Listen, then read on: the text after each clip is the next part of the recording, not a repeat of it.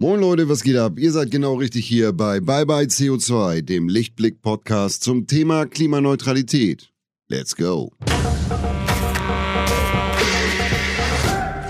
Hallo, schön, dass ihr heute wieder mit dabei seid zu einer neuen Folge Bye Bye CO2, dem Podcast rund ums Thema Klimaneutralität. Mein Name ist Claire Oelkers und ich treffe heute Daniel Knöppel, einen der beiden Gründer von I Am Plastic Free. Das ist ein Unternehmen, das plastikfreie Trinkhalme und Tüten aus biogenen Abfallstoffen herstellt. Warum es überhaupt wichtig ist, sich mit der Plastikthematik auseinanderzusetzen und welche Alternativen es gibt, das klären wir gleich im Gespräch mit Daniel. Ich bin ganz ehrlich, obwohl ich relativ gut aufgeklärt bin, gibt es immer noch einige Bereiche in meinem Alltag, wo ich es noch nicht geschafft habe, Plastik komplett zu verbannen. Ich hoffe, dass Daniel da ein paar Tipps für mich hat und außerdem interessiert mich, was ihn zu seinem nachhaltigen Business inspiriert hat und wie grün sein Alltag wirklich ist.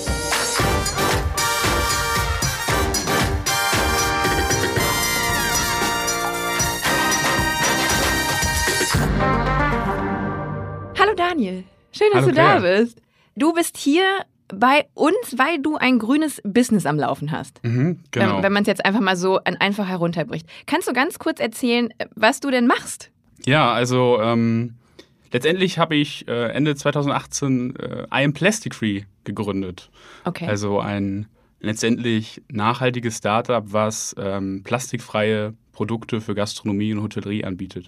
Wo du jetzt gerade schon Produkte sagst, auf meinem Tisch, auf meiner Seite des Tisches, weil wir sind hier natürlich von so einer, von so einer Scheibe getrennt, äh, Corona-konform wie wir sind. Ähm, auf meiner Seite des Tisches liegen nämlich diese Produkte. Ich halte in der Hand einen, ähm, einen Strohhalm. Da steht tatsächlich auch drauf, Hashtag I am plastic free. Und erzähl mal, dieser Strohhalm wirkt auf mich wie ein ganz normaler Plastikstrohhalm, ist es aber nicht. Genau, das ist so ein bisschen äh, der Zauber an dem Ganzen und der Charme dessen. Ne? Also was du in der Hand hältst, ist unser ein Plastic Free Strohhalm, der eben nicht aus erdölbasiertem Plastik ist, sondern aus stärkebasiertem Material. Das heißt letztendlich Abfallstoffe, wie zum Beispiel Kartoffelschalen, werden dafür verwendet. Und die Stärke, ähm, äh, aus dieser Stärke wird dann auch so ein Halm produziert. Okay, verstehe. Also ich habe schon sehr, sehr viele ähm, Alternativ-Strohhelme zwischen den Zähnen gehabt. Ähm, ich habe immer ein bisschen das Problem, dass gerade bei so, bei so Pappe-Produkten, Mhm. ne, die, die, die lösen sich dann irgendwann so gefühlt auf oder mein Getränk äh, schmeckt nach Pappe. Wie ist es mit euren? Und ich möchte auch übrigens ähm, heute mal so ein bisschen den Test. Ich habe hier ein Wasserglas. Ich stecke jetzt mal diesen einen Strohhalm rein. Und dann gucken wir uns mal ähm, über diese Folge an, wie sich der verhalten wird. Der, der ist wahrscheinlich nicht so wie die Strohhalme, die ich gerade angesprochen habe. Genau, das macht auch so ein bisschen den, den Charme des Ganzen aus. Letztendlich funktioniert er wie ein klassischer Plastikhalm, nur dass er eben nicht aus erdölbasiertem Plastik ist. Also er weicht jetzt nicht auf, du wirst es sehen in 45 Da bin ich mal gespannt, ob das tatsächlich so passiert. Da wird sich nichts verändern. Wir, wir gucken mal. Ne? Wir wollen mal hier das Versuchsergebnis ähm, nicht vorwegnehmen. Ähm, ganz kurz, wie kommt's denn, dass du dieses grüne Business hast, zusammen auch mit einem Kumpel? Genau. Wie ist die Geschichte dazu? Irgendwie seid ihr ja auf die Idee gekommen, ähm, Plastikalternativen zu finden. Und ich gehe davon aus, das hat auch alles irgendwie ähm, einen emotionalen Grundstein gehabt. Irgendwie ist dieser Stein ins Rollen gekommen. Genau, genau. Also der Freund, mit dem ich das zusammen mache, der heißt Kevin. Ähm, wir kennen uns beide aus dem Masterstudium, haben in Flensburg studiert. Und ähm, er wollte unbedingt ins Ausland. Er wollte noch ein Auslandssemester machen. Ähm, und ähm, ist dann irgendwie auf Indonesien gekommen, wollte nach Indonesien fürs Auslandssemester und hat mich dann davon überzeugt, mitzukommen.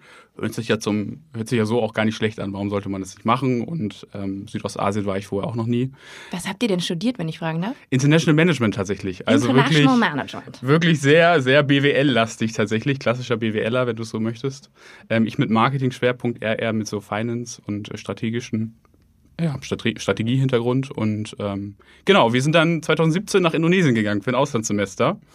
Und ähm, wie es dann zu dem Projekt gekommen ist, war letztendlich wirklich, was wir vor Ort dann vorgefunden haben. Ne? Also Gutes Essen wahrscheinlich. sehr gutes Essen. Sehr, sehr nette Menschen, so Sehr, wie ich sehr Indonesien Menschen. kenne, aber Ja, auch. aber auch sehr, sehr viel Plastikmüll leider. Also mir fällt da immer wieder ein Bild im Kopf oder ich bekomme da immer ein Bild im Kopf, wo wirklich der komplette Strand ähm, in Kuta Beach, das ist so Bali da die Region, wirklich voll mit Plastikmüll ist. Ne? Also wirklich von vorne bis hinten.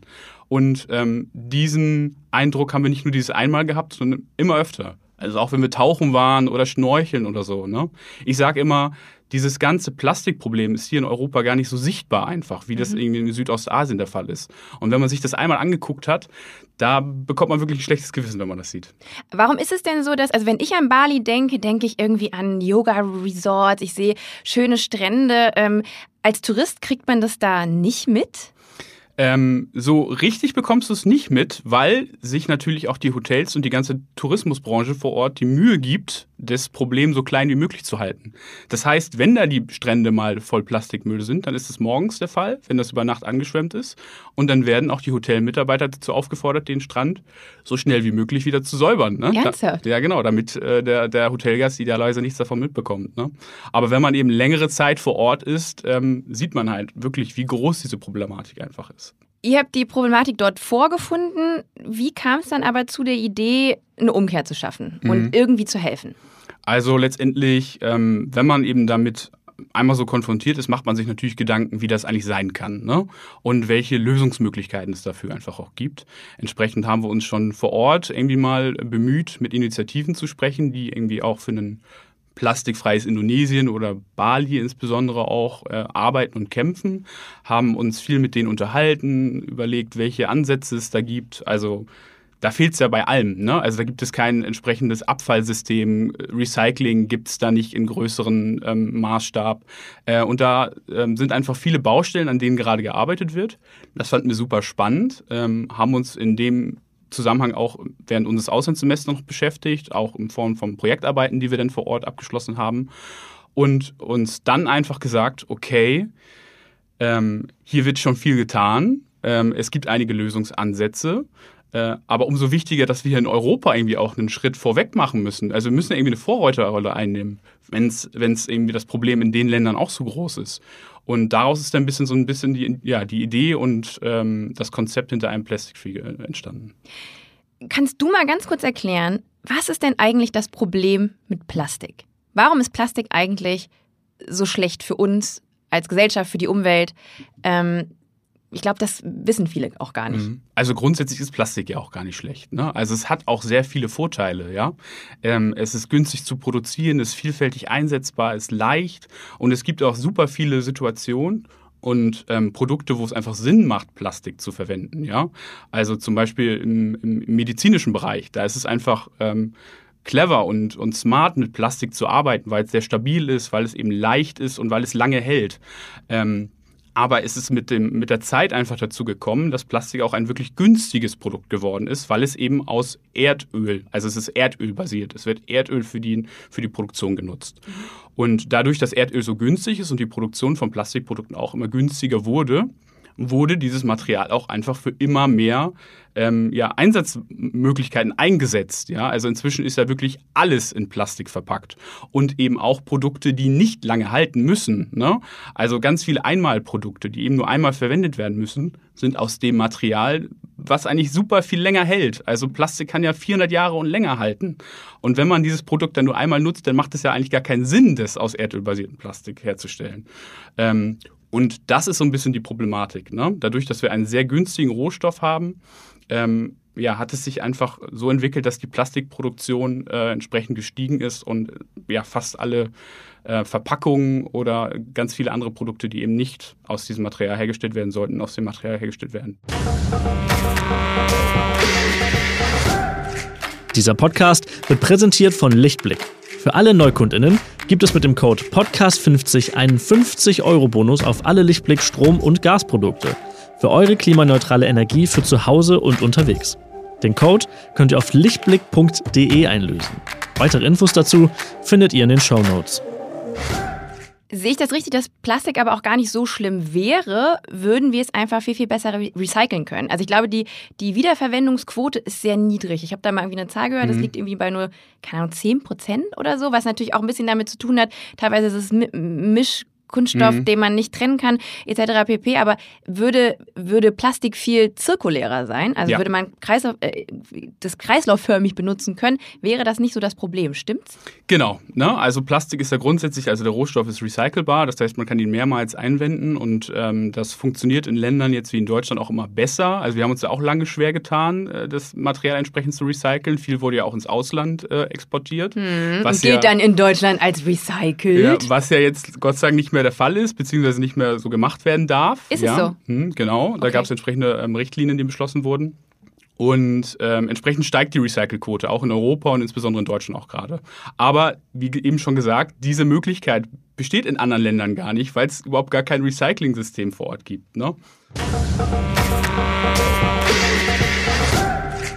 Plastik ist ein absoluter Klimakiller. Durch die Produktion und Verbrennung entsteht CO2. Der Anteil an Plastik, der nicht vernünftig recycelt wird und in unserer Umwelt landet, zerfällt nur sehr, sehr langsam und setzt unter Sonneneinstrahlung zusätzlich noch klimaschädliche Gase wie Methan frei. Diese kleinen Plastikteilchen, genannt Mikroplastik, befinden sich jahrzehntelang auf unserer Erde und gelangen über Konsumgüter sogar in unseren Körper. Das beeinträchtigt uns, die Tierwelt und unseren Planeten. Dann lass uns jetzt nochmal ganz kurz wieder zurückspringen. Ähm, Indonesien. Ja. Ihr habt gesehen, Plastik ist ein riesengroßes Problem. Erdölbasiertes Plastik geht nicht. Und ihr habt dann eine Alternative gefunden. Genau. Ähm, mit einer Initiative, die wir vor Ort auch kennengelernt haben, haben wir uns länger ausgetauscht und ähm, sind über diese auf einen äh, innovativen Hersteller ähm, von Tüten gekommen tatsächlich, von Tüten aus Maniokstärke. Maniok ist so ein bisschen die asiatische Kartoffel. Also Kenne ich. Ich bin ja, ich bin ja auch halb Philippiner und äh, Maniok wird auch im philippinischen Teil meiner Familie viel konsumiert, ähnlich wie man eben eine Kartoffel in Deutschland essen würde. Genau, genau, genau. Das fanden wir sehr spannend, haben uns damit auseinandergesetzt ähm, und ähm, waren auch echt überrascht, dass wirklich ein so innovatives Produkt vor Ort hergestellt wird, von dem ja gefühlt noch gar keiner weiß, zumindest die ja irgendwie in Europa oder so. Ne? Äh, entsprechend haben wir uns mit dieser, mit dieser Thematik weiter auseinandergesetzt. Also in erster Linie auch mit stärkebasierten Alternativen. Ne? Also Plastikprodukten, die eben nicht aus Erdöl beste- bestehen, sondern aus einem stärkebasierten Material. Ähm, und ähm, genau, sind nach unserem Auslandssemester dann zurück nach Deutschland äh, und haben uns mal informiert, welche Möglichkeiten es denn hier eigentlich gibt, weil die Maniokpflanze ist ja, wie, wie eben schon gesagt hast, hier nicht so bekannt. Ne? Aber das Pendant des Ganzen ist so ein bisschen die deutsche Kartoffel. Das Problem wäre ja auch, wenn ihr Maniok verwenden würdet, müsste ja quasi der Maniokabfall wieder irgendwie Ja. nach Deutschland, wenn ihr es dann hier Genau. herstellen wollt, kommen und das wäre dann auch wieder CO2-technisch ähm, gar nicht mal so gut. Ja, das, das wäre ja auf jeden Fall nicht so sinnvoll in erster Mhm. Stelle. Deswegen haben wir uns überlegt, was, was könnte man denn trotzdem nehmen. Ne? Also was wäre so ein anderer Rohstoff, den man nehmen könnte. Und ähm, darüber sind wir dann so ein bisschen auf die Kartoffelstärke gekommen. Ja? Und, und haben uns dann hier äh, überlegt, wie wir da weiter vorgehen. Also was können wir jetzt produzieren aus diesem Kartoffelstärkematerial? Und ähm, dafür war von uns von Anfang an klar, dass der Strohhalm, der Plastiktrinkhalm, so ein bisschen das Symbolbild der ganzen Problematik ist. Ja? Man kennt ja die Bilder auch ähm, von, keine Ahnung, von äh, Schildkröten, die Plastikstrohhalme in der Nase haben. Ähm, schlimme Bilder. Und äh, deswegen habt ihr euch jetzt wahrscheinlich auch darauf gesetzt, weil das natürlich auch was ist, was man wirklich nur einmal benutzt und dann wegwirft. Genau, genau. Also irgendwo muss man ja anfangen und wir haben dann gesagt, okay, lass uns mit dem Strohhalm starten. Wo du gerade Strohhalm sagst, ne, ich will nur ganz kurz einen Zwischenstand geben. Ähm, dieser Strohhalm ist jetzt schon, sagen wir mal, zehn Minuten im Wasser und tatsächlich, also wenn ich ihn raushole, perlt auch das Wasser so ab, als wäre er auch nie im Wasser gewesen. Er ist immer noch ein Strohhalm, Strohhalm. Ähm, er hat sich weder aufgelöst noch schmeckt er komisch. Ähm, also ich bin gerade äh, mittlerweile immer noch überzeugt. Sehr gut. Der, dein Strohhalm performt gerade gut. Ähm, also ihr habt den Strohhalm genommen. Genau, wir haben uns ja auf den Strohhalm fokussiert. Ähm, und da dann mal geschaut, welche Möglichkeiten es hier gibt, welche Produzenten gibt es, welche Lösungen gibt es schon, ähm, was kann man eventuell selber entwickeln. Ähm, und dann einen Produzenten gefunden, wo wir ähm, unsere ersten Strohhalme mal produziert haben. Wo produziert ihr denn? Ähm, der wird jetzt mit einem Hersteller, der seinen Hauptsitz in Deutschland hat, produziert. Ähm, die Produktion selber sitzt in Italien. Ah, okay. Also äh, in Europa. In Europa, genau. Wichtig dazu vielleicht noch zu erwähnen, was uns ebenso wichtig war, ist, dass ähm, bei, bei diesem stärkebasierten Material ist immer ein, ein großes Kontraargument, dass ja Lebensmittel verwendet werden für, die, für diese Produkte, ja, die eigentlich der Nahrungsmittelkette zur Verfügung stehen könnten. Ja. Entsprechend haben wir uns von Anfang an gesagt, das wollen wir eben nicht. Ja. Das heißt, für unsere Strohhalme benutzen wir ausschließlich Abfallstoffe, das heißt Mhm. Kartoffelschalen und alles, was übrig bleibt. Und äh, diese Kartoffeln sind die, das ist ja auch wahrscheinlich eine naheliegende Frage, in irgendeiner Weise genmanipuliert, etc. pp. Alles nicht der Fall. Ähm, die kommen auch aus Deutschland und äh, der Niederlande. Dieses Granulat, was du dann hast, also dieses, dieses Rohmaterial, um, diesen Produ um diese, diese Halme dann zu produzieren, äh, das wird in, in Niedersachsen produziert ähm, und dann halt äh, zur Produktion nach Italien ähm, transportiert. Und da wird dann der Halm. Okay. Da entsteht dann der Halm. Entschuldigung, dass ich da so ein bisschen Pain in the ass bin gerade, Nee, aber alles gut. ihr habt ein grünes Business und ich glaube, es ist gar nicht mal so einfach, ein nachhaltiges Produkt auf den Markt zu bringen, weil dann natürlich alle also auf einmal ist so Transparenz gefragt. Ne? Mhm. Vorher hat man sich äh, so- sonst nie einen, äh, groß Gedanken gemacht darüber, was jetzt irgendwie wirklich hinter dem Produkt, was ich jetzt im Supermarkt kaufe, hintersteckt. Aber wenn jemand kommt und sagt, ich habe irgendwie ein nachhaltiges Produkt, das ist innovativ, dann werden auf einmal 10.000, 10.000 Fragen gestellt, weißt du? Ähm, ist wahrscheinlich auch nicht so einfach dann. Nee, aber das ist ja auch richtig irgendwie. Ne? Also es ist ja korrekt, das einmal zu hinterfragen, das Produkt und die richtigen Fragen zu stellen, ob das Produkt denn wirklich so auch das ist, was es verspricht zu sein. Also das ist total nachvollziehbar. Du, äh, Daniel, ich würde gern was mit dir machen. Das machen Mhm. wir nämlich mit allen Gästen. Okay. Ich würde gerne deinen CO2-Fußabdruck ausrechnen. Hast du das schon mal gemacht, zufällig? Sehr, sehr lange her. Also das, ich glaube, im Rahmen des Studiums vielleicht mal, aber das ist wirklich sehr lange her. Hast du ein bisschen Angst davor, das jetzt zu machen?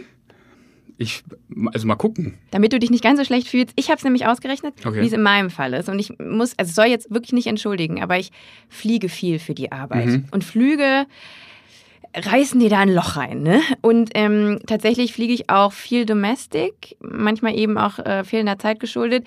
Ähm, Fühle mich nicht gut deswegen und ich habe einen ganz, ganz schlechten Wert. Ähm, wir gehen nämlich äh, von einem Durchschnittswert, also der deutsche Durchschnitt liegt bei 11,17 Tonnen im Jahr CO2. Okay. Ähm, mein Wert liegt bei 20,45. Ah, du bist rüber. Ja, ist fast das Doppelte.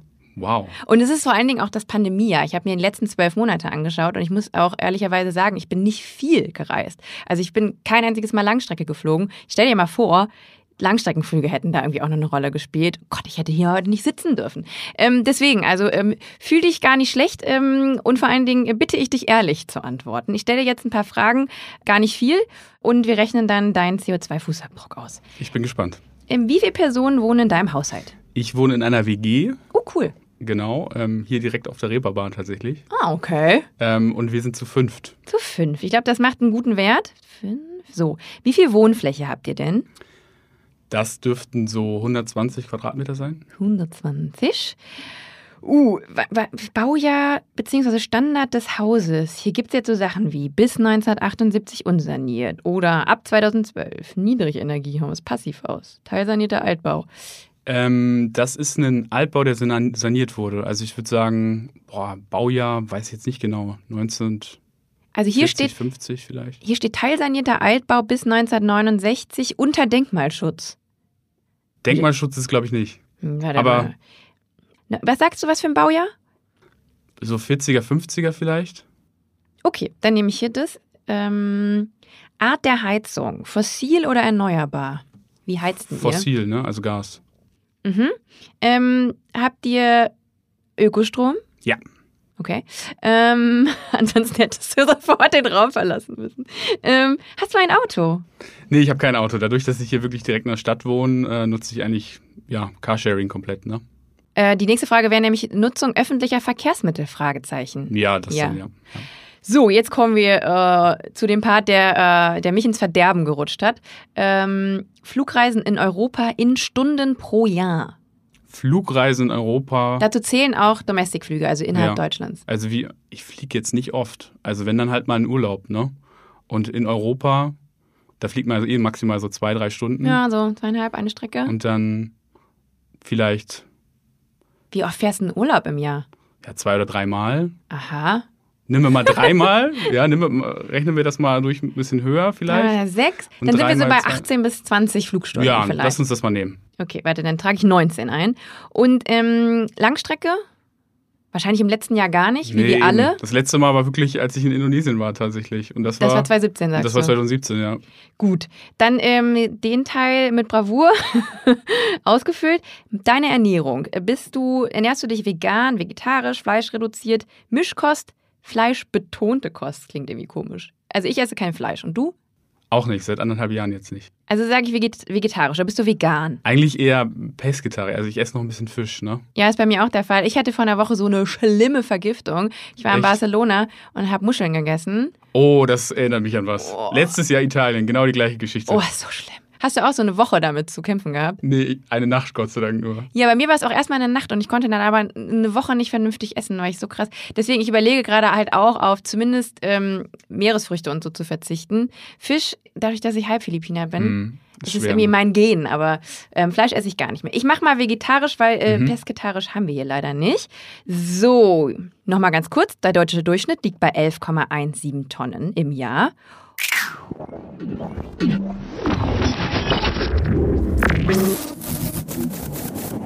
Dein CO2-Fußabdruck liegt bei 6,54 Tonnen. Da bin ich ja deutlich drunter, oder? Ich fühle mich so, ich fühle mich so furchtbar neben dir. Mein Naja, Wert war ja bei 20. Oh Gott. Also das ist wie gesagt, das ist auch sehr jobbedingt, ne? In deinem Fall. Sag mal, diese ganzen Dinge, die du jetzt gerade angesprochen hast, ne? dass du beispielsweise kein Fleisch isst, dass du kein Auto hast, viel die Öffis benutzt, ähm, ist das aus einer Überzeugung heraus? Ähm, also vor allem, vielleicht, vielleicht starten wir mit dem ersten Punkt, ne? Fleisch essen. Mhm. Hättest du mich vor drei Jahren gefragt, ob ich mal kein Fleisch mehr esse, hätte ich wahrscheinlich zu dir gesagt, das wird nie, das wird nie der Fall sein. Also, das hätte ich mir früher nie vorstellen können, dass ich komplett auf Fleisch äh, verzichte. Was ist dann passiert? Aber dann irgendwie, ja, ich weiß auch nicht genau, was passi passiert ist. Ich glaube, ähm, bei mir war es zumindest der Fall, dass ich wirklich mal irgendwann eine so eine Doku geguckt habe und da wurde mir so ein bisschen bewusst, dass dieses ganze, also dass wir einfach viel zu viele Tiere haben und dieses Ökogleichgewicht in der Welt gar nicht mehr so da ist. Ne? Also durch, dass wir einfach sehr viel mehr konsumieren, als was die Welt eigentlich uns gibt. Witzig, bei mir war es auch ein Film. Ja? Ja, kennst du Okja? Nee, den kenne ich tatsächlich nicht. Okay, das ist aber, also quasi greift es genau das Thema auf, aber Ja. halt auf, in, einer, in einer äh, fiktionalen Geschichte. Mhm. Und ich habe Rotz und Wasser geholt und nie wieder Fleisch gegessen danach. Ja, und, ich habe mich dann so ein bisschen dran getastet. Also ich habe dann danach so ein bisschen gesagt, dann esse ich halt nicht mehr jeden Tag Fleisch. Weil wirklich, dann bist du ja morgens gestartet mit der Salami, äh, dann hast du Mittag Boah, irgendwie... Salami sogar. ja, und, und dann Mittag irgendwie eine Pizza ohne Belag, ist ja auch keine richtige Pizza. Äh, und abends hast du noch Abendbrot gegessen, natürlich auch wieder, ähm, was weiß ich, irgendwie Schinkenbrot oder Und du hast dann sowas. reduziert. Und dann habe ich erstmal reduziert. Beziehungsweise ich bin angefangen, habe gesagt, im Januar möchte ich mal einmal komplett auf ähm, Fleisch verzichten. Weil es ist ja so ein bisschen dieses Step-by-Step, sich zu reduzieren. Und ähm, vielleicht ist es in den, vielleicht werde ich mich jetzt auch in Zukunft so ein bisschen daran setzen, meinen Fischkonsum weiter runterzuschrauben. Mhm. Aber es, man kann es ja nicht von heute auf gleich komplett alles ähm, ähm, verbieten und verzichten. Voll, nee, nee, das ist alles in, in Schritten. Ich glaube auch tatsächlich, wenn wir jetzt wieder ein bisschen über Plastik, Hm. Plastikkonsum sprechen, ich glaube, die Leute sind einfach sehr, also wir sind ja alle Gewohnheitstiere und ich glaube, Mhm. das ist das große Problem, warum wir, ähm, was Plastik angeht, auch noch keine Umkehr geschaffen haben, weil es ist halt auch einfach. Ne? Also ich sehe es auch manchmal, dann habe ich halt, nehme ich irgendwas zum Reisen mit, dann will ich nicht, dass da Flüssigkeit austritt und dann packe ich es wieder in eine Plastiktüte und denke mir halt so, fuck, was machst du denn da eigentlich so? Ne? Ähm, ich glaube, das ist halt das große Ding und ich glaube auch, der Weg, wie wir eine Umkehr schaffen, ist halt einfach, dass wir kleine Schritte gehen und dass Genau. wir auch äh, akzeptieren, dass andere auch ein anderes Tempo haben. Genau, bloß nicht Leute irgendwie ähm, ja, belehren und sagen, ich gehe auch zu keinem hin und sage, oh, du isst noch jeden Tag Fleisch. Also genau das ist, glaube ich, die falsche Herangehensweise. Ne? Also locker mit den Reden und vielleicht einfach mal das Problem schärfen, aber jedem sein eigenes Tempo geben, wie er damit da umgeht. Das finde ich ganz wichtig. Wie machten ihr das ähm, jetzt in Bezug auf I am Plastic Free? Also seht ihr euch da irgendwie als Missionare oder seid ihr im Austausch mit Leuten? Hast du das Gefühl, dass du halt irgendwie, ähm, weil das ist ja auch immer das Problem mit grünen Themen, es ist immer so mit dem Fingerzeig. Das ist ja das, was, was dir Leute halt oft dann auch so vorwerfen. Ach ja, irgendwie du hier mit deinem Weltverbessertum. Ähm, wie, wie eröffnet ihr da so ein Gespräch? So Ja. dass es auch auf Augenhöhe ist, weißt du?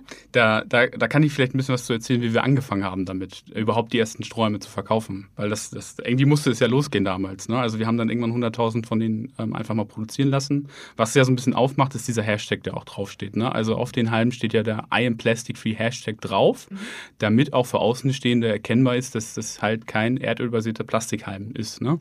Wenn du den Halm jetzt wahrscheinlich so gesehen hättest und es eben nicht draufstehen würdest, Hätte ich das wäre Plastik, ja. Das ist ein Plastikhalm, ne? Genau. Ähm, und äh, genau, wir hatten dann 100.000 Stück von den Dingern einfach mal bestellt, produzieren lassen, dann im Keller stehen und uns dann gedacht, oh Gott, oh Gott, die werden wir nie wieder los. Und dann sind wir wirklich ähm, nach unseren Hauptjobs äh, hier durch Hamburg gelaufen, haben so 200, 300 Bars abgeklappert mit ein paar Samples und einer Visitenkarte. Und dann sind wir wirklich rein in die Bars und Restaurants und haben mal immer gesagt, hey, hier sind wir, hier sind unsere Halme das können sie. Ähm, und wenn ihr sie cool findet, testet es auch einfach mal, dann meldet euch bei uns. Ne? Das war Anfang 2018. Okay, und wie war die Resonanz? Geht so, sagen wir mal. Was? Ne? Ja, also es, da war es wirklich noch so, dass wir natürlich auch teurer sind als ein Plastikhalm. Das war immer ein Punkt. Wie, wie, liegt denn der preisliche Unterschied, wenn ich ähm, mal fragen darf? Also wir liegen so ungefähr jetzt bei 4 bis 6 Cent pro Halm. Und ne? ein normaler Plastikhalm? Ja, das kriegst du schon für unter 1 Cent. Ach echt? Ja, ja, schon. Ah, das ist ja auch mal das, das Blöde, ne? Dass, dass, dass Leute, die keine Lust haben, auf nachhaltig umzuschulen, weil es halt teurer ist. Genau, das war, das war ein Punkt. Dann musstest du natürlich auch immer die richtigen Ansprechpartner finden. Ne? Nur weil du in ein Restaurant gehst, ist ja nicht gleich der Restaurantinhaber da, sondern Klar. gibst du dem Kellner und ob das der wirklich dem, dem Chef dann gibt, ja, die Wahrscheinlichkeit ist hoffentlich da. Wir haben auf Holz geklopft, aber ist natürlich nicht immer passiert. Aber nichtsdestotrotz haben wir so die ersten Kunden dann gewonnen. Also einige haben sich da wirklich zu entschlossen, diese Mehrausgaben zu gehen und ähm, unserem Konzept gefolgt. Und ähm, das war dann schon wirklich so ein bisschen eine Erleichterung und ähm, hat uns dann weitere Türen geöffnet, ja. Man muss jetzt auch sagen, ähm, es ist was eigentlich ziemlich Gutes für euch passiert. Es ist ein Verbot in Kraft getreten, das einer EU-Richtlinie aus dem Jahr 2019 entspricht. Und zwar sind Wegwerfprodukte aus Plastik, also Eimerbesteck, ähm, so Teller, Trinkhalme, Rührstäbchen, Wattestäbchen, Luftballonstäbe, ähm, dürfen EU-weit nicht mehr neu auf den Markt gebracht werden. Also quasi Restbestand darf abverkauft werden, genau. es darf aber nicht mehr neu hergestellt werden. Das ist für euch doch jetzt mega geil. Ja, wir wollen da auf jeden Fall auch weitermachen. Ne? Also das, wir arbeiten auch beispielsweise gerade an einem Halm 2.0 der, der noch besser funktioniert quasi. Vielleicht auch einer, den man klicken kann? Zum Beispiel das auch. Ne? Also ähm, dass, dass der ganze Prozess noch nicht abgeschlossen. Wir wollen ja auch weitermachen. Ne? Habt ihr also, das patentiert eigentlich? Ähm, das ist so in der Art und Weise jetzt nicht zu patentieren. Ne? Also dadurch, kann, man kann es nicht patentieren. Nee, genau, das kannst du nicht richtig patentieren, weil du ja so ein, so ein Grundstoffgranulat hast, quasi dieses, dieses ah. Granulat. Und das ist natürlich auch in anderen irgendwie anders einsetzbar und mit dem arbeiten wir und da machen wir in dem Fall jetzt das Produkt raus. Ich dachte Aber, ja, jetzt sitzt irgendwie so ein, so ein, so ein Baldmillionär vor mir. Ja, so weit ist es noch lange nicht. Ähm, ich halte jetzt eine Tüte in der Hand und die, also die, die fässt sich ganz anders an, wie eine Plastiktüte, wie ich sie jetzt kenne. Also die ist irgendwie sehr, sehr fest und ähm, die lässt sich auch nicht verformen. Also man kennt ja diese, diese dünnen Plastiktüten, die würde ich jetzt hier so zwischen den Fingern und dann wäre die direkt komplett verformt.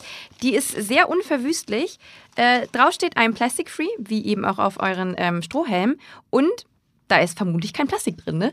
Woraus genau. besteht die? Genau, lass es jetzt endlich, äh, so schließt sich die Geschichte auch wieder. Also ähm, nachdem jetzt Corona-bedingt das ganze Strohhalm-Business irgendwann zum Erliegen gekommen ist, ähm, haben wir uns halt ähm, wieder auf die, auf den Produzenten, den wir in Indonesien schon kennengelernt hatten, ja, mhm. wovon ich vorhin schon drüber gesprochen hatte, der eben aus Maniok-Stärke äh, Tüten herstellt, ähm, haben uns mit denen nochmal wieder kurz geschlossen. Wir waren irgendwie die zwei Jahre über schon immer im lockeren Austausch und hatten dann jetzt die freien Ressourcen, das nochmal anzuschieben.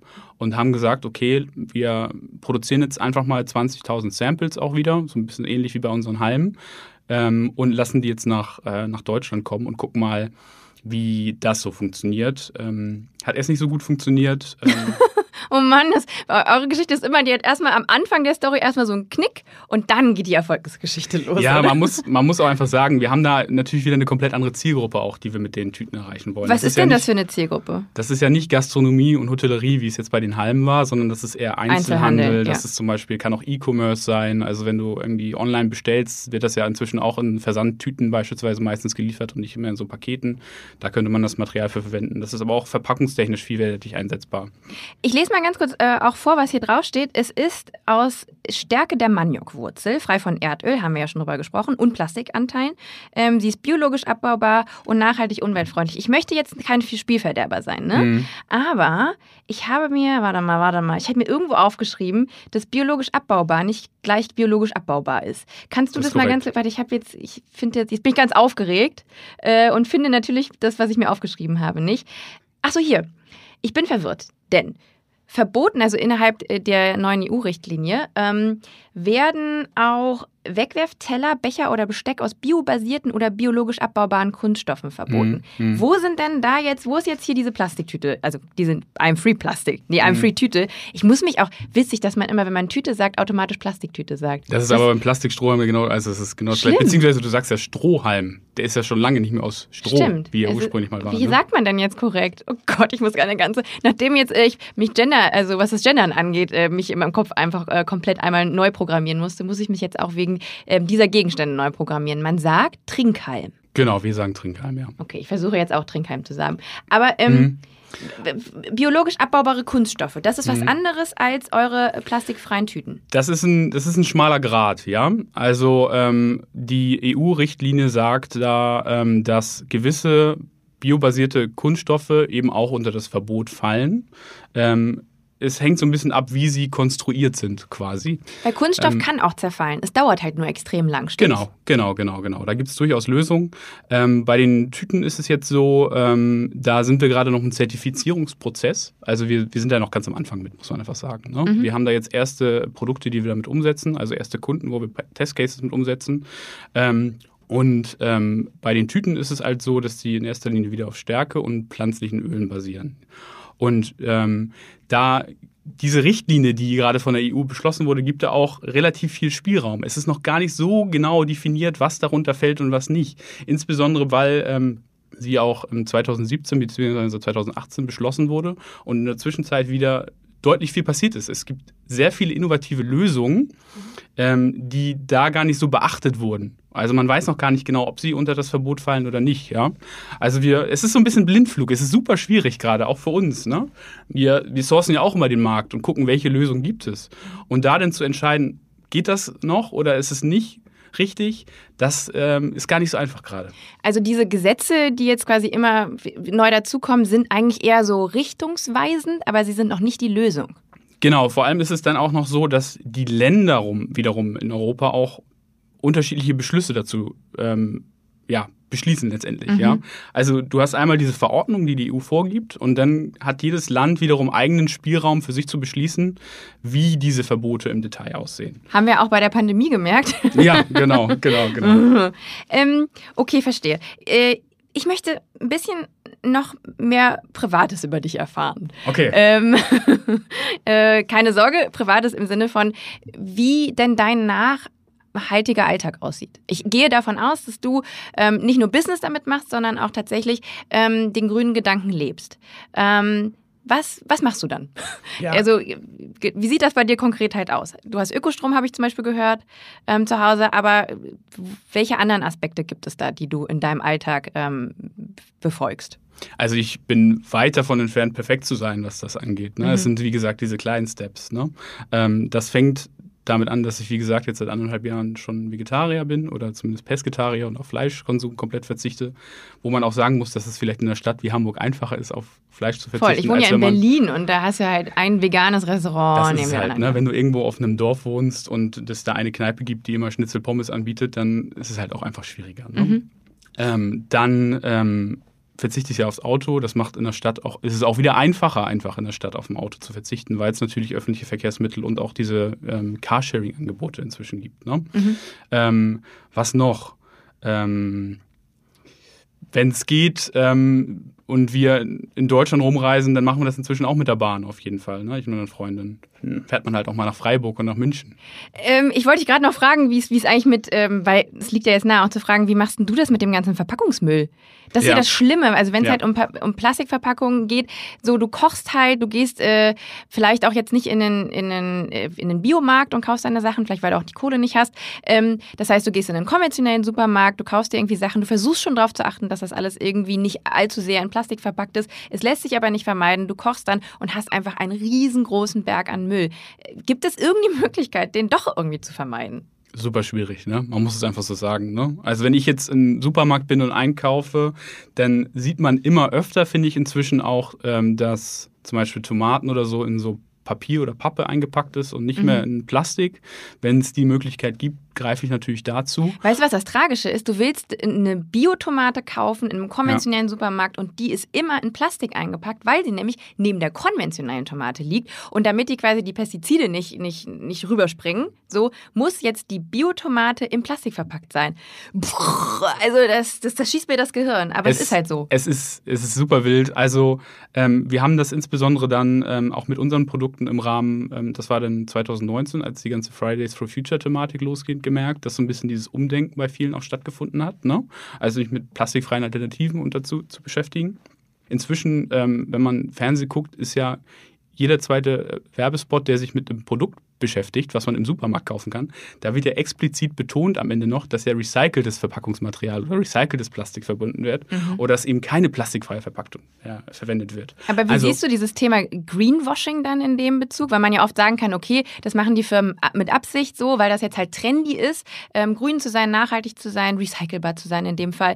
Ähm, aber oftmals natürlich auch aus Greenwashing-Gründen. Klar, aber also es geht ja trotzdem in die richtige Richtung. Ne? Mhm. Ne? Also, dass sich die Unternehmen, auch Großunternehmen, damit oder darüber jetzt Gedanken machen, wie sie halt äh, das Produkt plastikfrei gestalten zu können. Und auch wenn es vielleicht zum Anfang nicht so zu 100 Prozent klappt und nicht das Optimale ist, was man sehen will, äh, ist es ja ein Prozess, der weiterlaufen wird. Mhm. Und der, der wird sich ja nicht umkehren. Also es wird ja nicht so sein, dass wir in zehn Jahren wieder Plastikprodukte in großer Masse im Supermarkt haben, sondern es wird eher in, in die ähm, Richtung gehen, als dass wir wahrscheinlich noch mehr unverpackt Läden oder Stationen vielleicht auch in Supermärkten sehen. Mhm. Ähm, und ähm, ich glaube, diese, diese Richtung ist genau die richtige, die wir einschlagen gerade. Das heißt, es geht darum, ähm, den, den Endkunden zu sensibilisieren für das Thema.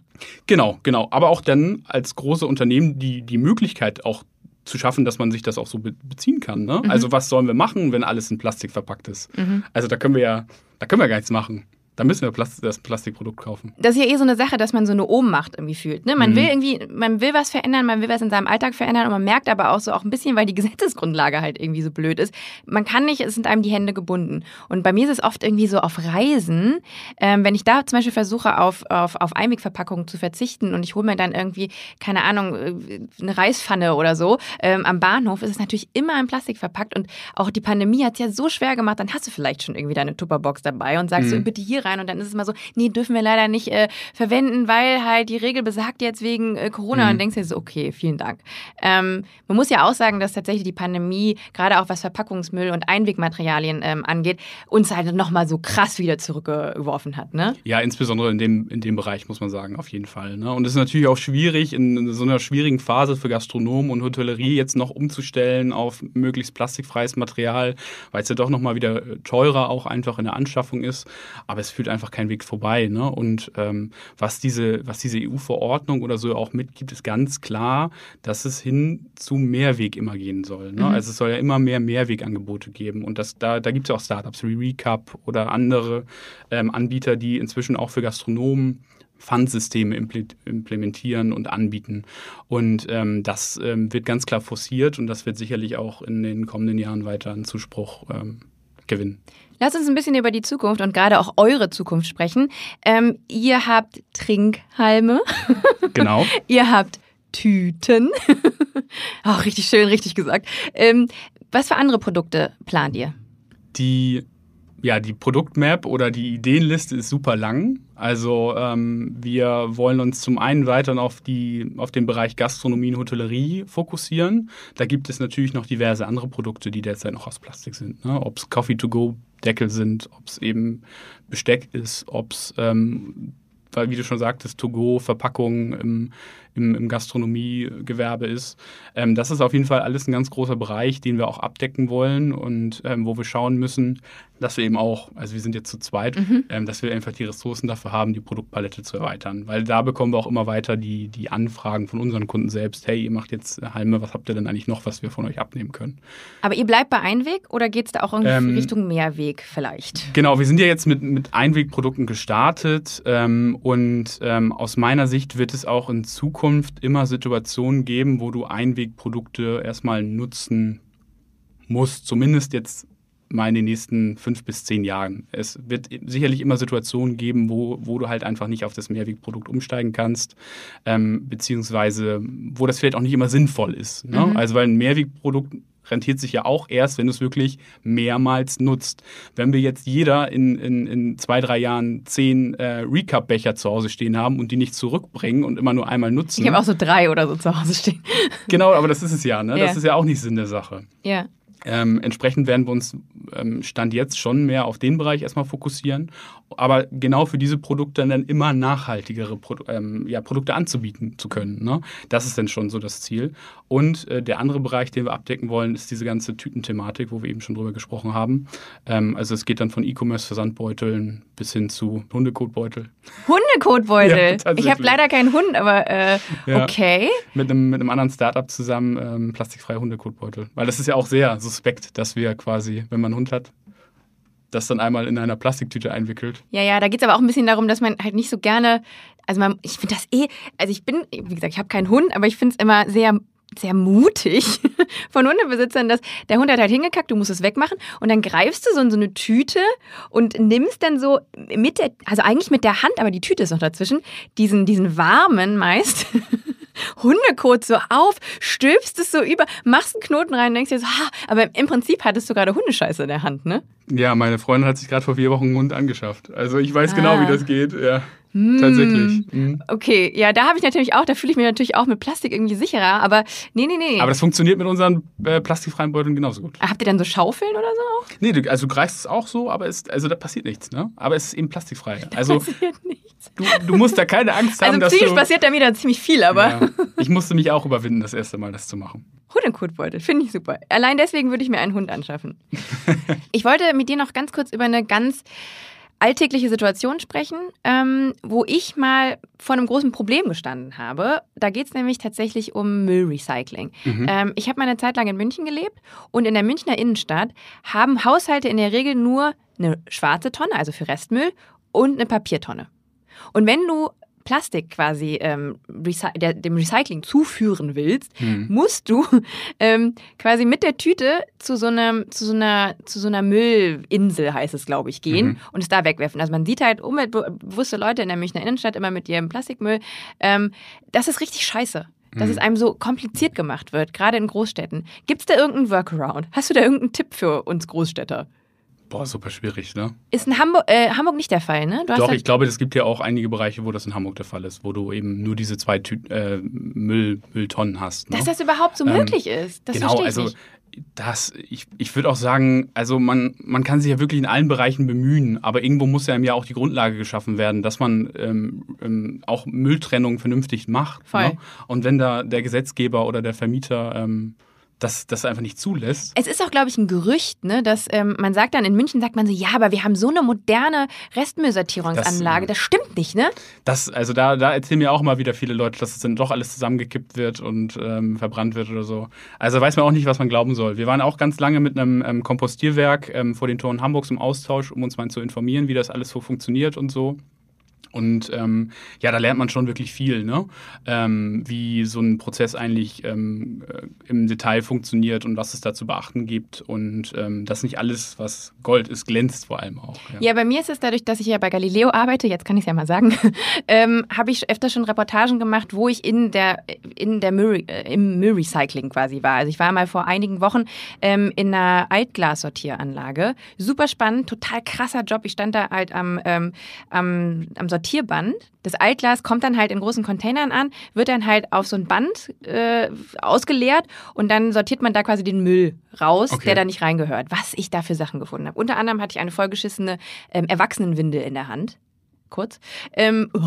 ähm, aber ähm, das, was ja krass ist, ist, man kann ja bei, bei, beim, beim Altglas wird ja 60 Prozent des Altglases wird Mhm. ja wieder recycelt, was eine sehr, sehr hohe Quote ist, soll aber in Zukunft mehr werden. Da ist mir bewusst geworden, wie wichtig es ist, Altglas eben nicht in den Restmüll zu werfen, Mhm. sondern halt in die Altglascontainer. Aber da würde mich mal interessieren, die werden dann ja abgeholt und die Container, also du sortierst das Glas ja auch nach grün, weiß und braun. Mhm.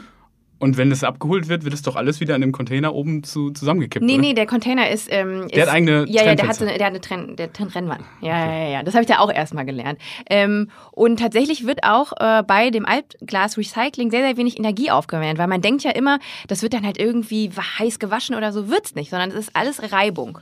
Also es, es sind so Trommeln und Ja. es wird dann halt so lange quasi äh, getrommelt, bis dann beispielsweise diese, diese Etiketten hier, ich habe hier auch so ein Glas gerade in der Ja. Hand, w- abgemacht sind. Das wird nicht irgendwie mit groß mit Hitze oder so gemacht. Interessant. Ähm, ja, vielleicht ist das nächste Ding, dass ihr vielleicht doch irgendwie was mit, mit Glas, Glas mal macht, macht. Ja. ja. Das heißt, äh, du hast keinen konkreten Tipp, wie ähm, jetzt die Leute in den Großstädten ihren Müll besser. Man Also muss sich schon die bemühen, ne? Extrameile Ja. gehen. Ja, also oh, es ist aber auch, ja, wahrscheinlich muss man erstmal die Extrameile gehen und wenn genug Leute die Extrameile gehen, ist es ja meistens dann doch so, dass sich dann irgendwas tut, ne? Du meinst Also- halt, dass man quasi Druck ausübt auf, Genau, keine Druck Ahnung, ausübt auf den Senat deiner Stadt. Ja, oder, ich weiß nicht, inwieweit der Vermieter da halt irgendwie auch zu Verantwortung gezogen wird oder die ich glaube Hausverwaltung. schon ein Stück weit. Ähm, aber ja, ist super schwierig. Okay. Ich gucke noch mal auf meine Liste, Mhm. ob ich alles gefragt habe, was ich fragen wollte. Ja, vielleicht kann ich dir hier so abschließend ähm, noch mal so ein paar, so ein paar äh, Fragen stellen, die du sehr, sehr ausschweifend beantworten könntest oder vielleicht auch innerhalb eines Hauptsatzes, ähm, weil du es selber auch nicht weißt. Zum Beispiel diese Frage. Glaubst du an eine plastikfreie Zukunft? Nein. Aber auch aus dem Grund, weil Plastik nicht per se falsch ist. Ja. Also äh, es gibt, wie am Anfang auch schon gesagt, genug Einsatzmöglichkeiten für Plastikprodukte. Es hat ja super viele Vorteile, ähm, ähm, Produkte aus erdölbasiertem Plastik herzustellen, weil sie eben super lange haltbar sind und ähm, insbesondere, ähm, ja, ob es jetzt Spielzeuge sind oder sowas, was, was einfach auch mehrmals benutzt werden kann. Und ähm, ich glaube, das äh, gibt entsprechend viele Einsatzmöglichkeiten für Plastik, sodass es gar kein grundsätzliches Plastikverbot geben muss für alles. Wie muss denn quasi die, die Welt drumherum definiert sein, so dass wir Plastik in der Zukunft haben können? Also geht es da um Gesetze? Geht es da irgendwie um eine Steuer auf, äh, auf Pl- Plastik? Wie auch immer. Ich bin bei bei Politik bin ich mal nicht so gut, aber so wie, wie muss das denn organisiert sein, so dass wir mit Plastik leben können? Ähm, also letztendlich muss einfach einmal klar gemacht werden, dass alles, was einmal oder kurzfristig verwendet wird, dass das eben kein erdölbasiertes Plastik mehr beinhalten muss. Ne? Also das ist ganz klar, weil das ist ähm, sinnlos und nur weil es günstig ist, heißt es ja nicht, dass es gut ist. Ähm, wenn wir das einmal haben und äh, darauf basierend uns dann nur noch ähm, Produkte überlegen, die wirklich eine lange Lebensdauer haben und entsprechend auch lange halten sollen, ähm, dann haben wir schon viel geschaffen, würde ich sagen. Okay, kaufe ich so. Und jeder Gast muss mir noch eine finale letzte, Eine finale letzte Frage. Frage beantworten. Bist du bereit? Ich bin bereit. Ähm, was ist die nächste konkrete Veränderung, die du für dich und deinen Lifestyle angehen willst? Was ist das nächste auf deiner persönlichen grünen Agenda? Vielleicht auf, auf, auf Fisch verzichten oder so? Ja, ich glaube, das wäre tatsächlich das, was ich jetzt sagen würde. Ne? Also weiter ähm, in Richtung vegan zu stolzieren. Also ich glaube, das wird noch ein weiter Weg. Und ob ich es wirklich schaffe, ist nochmal was anderes. Aber ähm, weiter meinen ähm, Fischkonsum ähm, zu reduzieren, dass ich da dann auch mal ein, einen Monat versuche, auf Fisch und Fleisch zu verzichten. Ähm, und wenn man es einen Monat geschafft hat, dann ist es auch gar nicht mehr so schwer. Also das Schwierige, also meiner Meinung nach, zumindest war es bei mir so die ersten zwei Wochen. Und danach ging es dann total easy. Okay, also Ernährung, sagst du, ähm, Ja. kann eine große Umkehr schaffen. Ich glaube schon, ja. Und wir müssen ja auch nicht alle auf Fleisch verzichten. Aber wenn wir alle nicht mehr jeden Tag morgens bis abends Fleisch essen oder halt Fisch, dann ist schon viel geschafft. Ich finde super, dass du übrigens so ähm, versöhnlich bist mit, mit eben zum einen eben Plastik beispielsweise und dass du sagst, dass das eine äh, kann weiterhin existieren neben dem anderen. Also das konventionelle, nenne ich es jetzt mal, kann weiterhin existieren, ähm, aber wir können trotzdem eine nachhaltige Zukunft leben. Ja, auf jeden Fall. Ne? Also es muss ja nicht immer alles komplett verboten werden. Man muss sich nur hinterfragen, wann es Sinn macht, das wirklich einzusetzen. Ne? Ähm, und ich glaube, wenn wir dieses Bewusstsein dafür haben, mit unseren Ressourcen entsprechend nachhaltig umzugehen, ähm, dann sind wir schon ein ganzes Stück weitergekommen. Du hast mir das Gefühl gegeben, dass es in Ordnung ist, dass ich mein eigenes Tempo habe, um quasi nachhaltiger zu leben, grüner zu leben, einen besseren Lifestyle zu haben. Und ähm, genau, vielen Dank dafür. Ja, easy. Also es sind die kleinen Steps, die zum Erfolg führen. Ja? Du, übrigens, ich wollte das noch ganz kurz hier abschließen. Der äh, Strohhalm, ne? Der ist immer noch so, wie er am Anfang war. So soll es sein. I'm plastic free. Vielen Dank, Daniel, für das Gespräch. Sehr Hat mir gerne. sehr viel Spaß gemacht. Ich wünsche dir viel Erfolg ähm, für, ähm, für euer Business. Schönen Gruß an deinen Kumpel Kevin. Genau, richtig ähm, aus. Genau. Und ähm, den nächsten Drink nehme ich auf jeden Fall äh, durch einen I'm plastic free Trinkhalm. Das freut mich zu hören. Danke dir. Cheers. So, liebe HörerInnen, ich möchte noch mal kurz die wichtigsten Punkte aus diesem Gespräch zusammenfassen. Also, Ernährung spielt eine große Rolle, wenn es um den eigenen CO2-Fußabdruck geht. Deswegen lohnt es sich, das mal genauer unter die Lupe zu nehmen. Plastik ist nicht per se schlecht. Wichtig ist nur, dass man es dem Recyclingkreislauf wieder korrekt zurückführt und dafür auch mal die Extrameile geht. Wenn man eine Idee oder eine Vision hat, lohnt es sich immer, hartnäckig zu bleiben, Geduld zu wahren, denn es braucht oft ein bisschen Zeit, bis dein Gegenüber deine Vision verstanden hat und bestenfalls sogar teilt. Und wo wir gerade über Tempo sprechen, man darf sich selber auch gerne mal ein bisschen Zeit geben, wenn es darum geht, einen nachhaltigeren Lifestyle an den Tag zu legen. Schritt für Schritt ist da auf jeden Fall ein gutes Prinzip. Noch mehr Inspiration für einen klimaneutralen Alltag findet ihr auf unserer Website oder auf unseren Social-Media-Kanälen. Wie ihr genau dahin kommt, steht wie immer in unseren Show Notes. Ich hoffe, dass ihr auch in zwei Wochen wieder vorbeischaut. Da gibt es dann eine neue Folge Bye Bye CO2. Und wenn ihr das auf gar keinen Fall verpassen wollt, dann abonniert diesen Kanal. Vielen Dank und bis dahin. Tschüssi.